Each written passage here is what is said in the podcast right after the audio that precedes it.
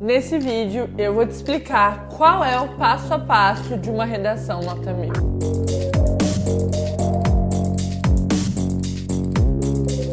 Deixa eu adivinhar. Você pega a folha da proposta de redação, pega a folha em branco e se pergunta: e agora? Se essa pergunta passa pela sua cabeça, significa que você não tem clareza do passo a passo necessário para conquistar seu 900 mais e a tão sonhada vaga na universidade. Mas isso é um problema, porque sem clareza desse passo a passo, é muito provável que você improvise né? Uma vez que você não quer deixar a folha em branco e tirar zero. E esse improviso pode prejudicar tanto a sua nota quanto o tempo que você leva para escrever essa redação. Então, uma coisa eu quero que você saiba já prontamente: o passo a passo pro dia do Enem, ele tem que estar tá muito claro para você. E esse passo a passo, ele tem que ser a prova de temas. Você tem que estar tá preparado, preparada para lidar com a imprevisibilidade temática do Enem. O que que significa uma imprevisibilidade temática? significa que a prova do Enem foi feita para contemplar um tema que a gente não esperava. Eu vou te mostrar o passo a passo para a redação 900 mais de acordo com o método redação Coringa, que é o meu método de redação e que já levou muitas pessoas a nota mil já esse ano.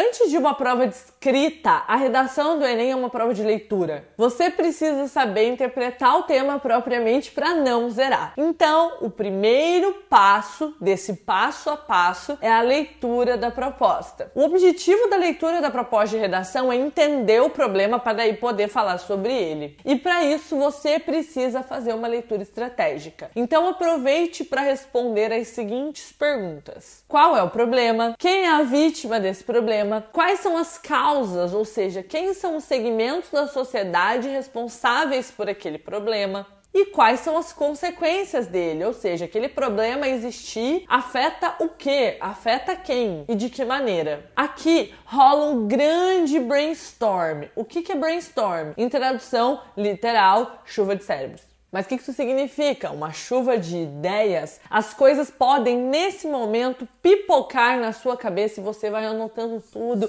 Um verdadeiro furacão. Depois da leitura da proposta, o próximo passo é o projeto de texto. Aqui é o momento de selecionar. Então, a primeira habilidade mobilizada foi a habilidade de leitura e agora a habilidade de seleção. E aqui o sucesso está relacionado a, primeiro, ter clareza do que não pode ficar de fora na redação. Um projeto de texto que não contempla as informações necessárias é tão inútil quanto não ter projeto de texto. Se você faz projeto de texto hoje só anotando tópicos, pode não ser o bastante para alcançar o 900 mais. Então já é melhor do que direto para a redação, mas não é o bastante. Você precisa saber quais tópicos você tem que contemplar. E segundo, ter o que colocar nesse projeto de texto, ter conteúdo, ter repertório. Então você precisa, na tua cabeça, da estrutura do projeto de texto, como do que colocar em cada uma dessas partes. Então você tem que conhecer repertório para poder preencher a estratégia de abertura. Você tem que saber como é que problematiza para poder preencher a problematização. Você tem que conhecer modelos de tese para poder construir a tua tese. Você tem que ter um repertório de argumentos. No meu caso, argumentos coringa, argumentos que servem para qualquer tema, para que você possa preencher as duas lacunas de argumento. Você tem que ter repertório para embasar esses argumentos.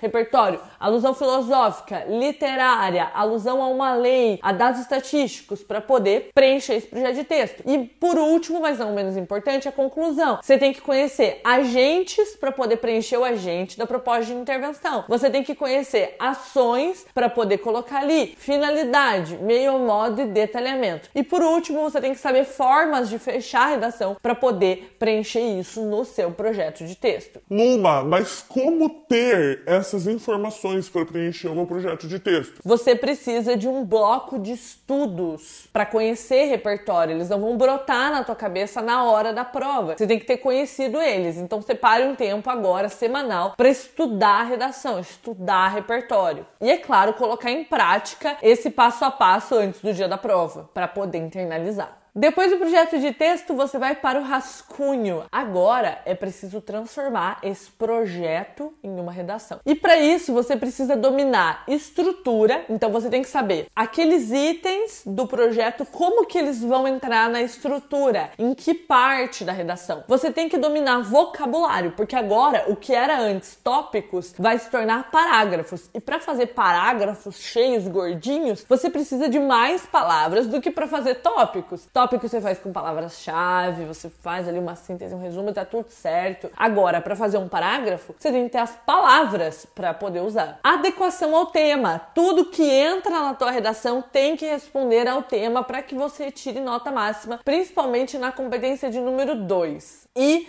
argumentação. Os tópicos por si só, eles não são argumentativos. Eles vão se tornar argumentativos à medida que você transforma um tópico em um parágrafo, selecionando as palavras que demonstram criticidade e opinião. Aqui, você precisa saber o que vai em cada linha da redação. Então você tem que ter clareza na linha 1, 2, 3 e assim por diante de todos os parágrafos, para que você possa corresponder às cinco competências do Enem. E por último, mas não menos importante, você tem que dominar a norma padrão da língua portuguesa. O Enem é um gênero discursivo que exige que você escreva de acordo com a norma, de acordo com a norma padrão. Você não pode ter informalidade e nem marcas de oralidade na sua redação. E para isso você tem que dominar a norma padrão. Então você tem que dominar ortografia ortografia da língua portuguesa, pontuação da língua portuguesa, e ter um vocabulário formal. Mas sobre vocabulário a gente já falou. Autocorreção. Beleza, você terminou o seu rascunho, agora o próximo passo é uma boa revisão, uma boa autocorreção. Você precisa ter uma espécie de checklist na sua cabeça. Dentro da minha plataforma já há esse checklist para ir ticando. Fiz isso, fiz aquilo. E aí você pode mexer no que você achar importante. Quanto melhor tiver o seu projeto de texto, menos você vai fazer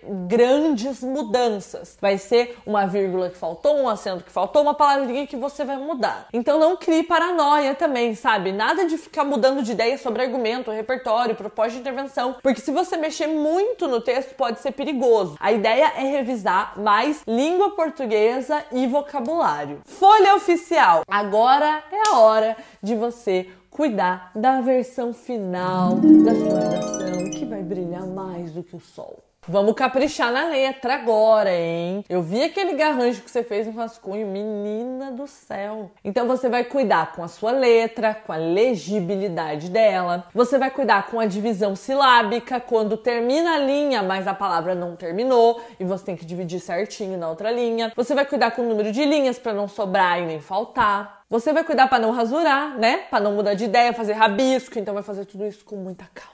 E aí é só entregar a folha para o fiscal e aguardar o seu 900 mais no portal do INEP. Esse é o passo a passo para o dia da prova que você já tem que ir fazendo agora com e sem consulta. Então faz, sei lá, três redações consultando um simulado, cinco redações consultando um simulado, tá? Para poder se testar, mas também para poder se desenvolver, porque se você fizer sempre sem consultar, você não vai conseguir se desenvolver.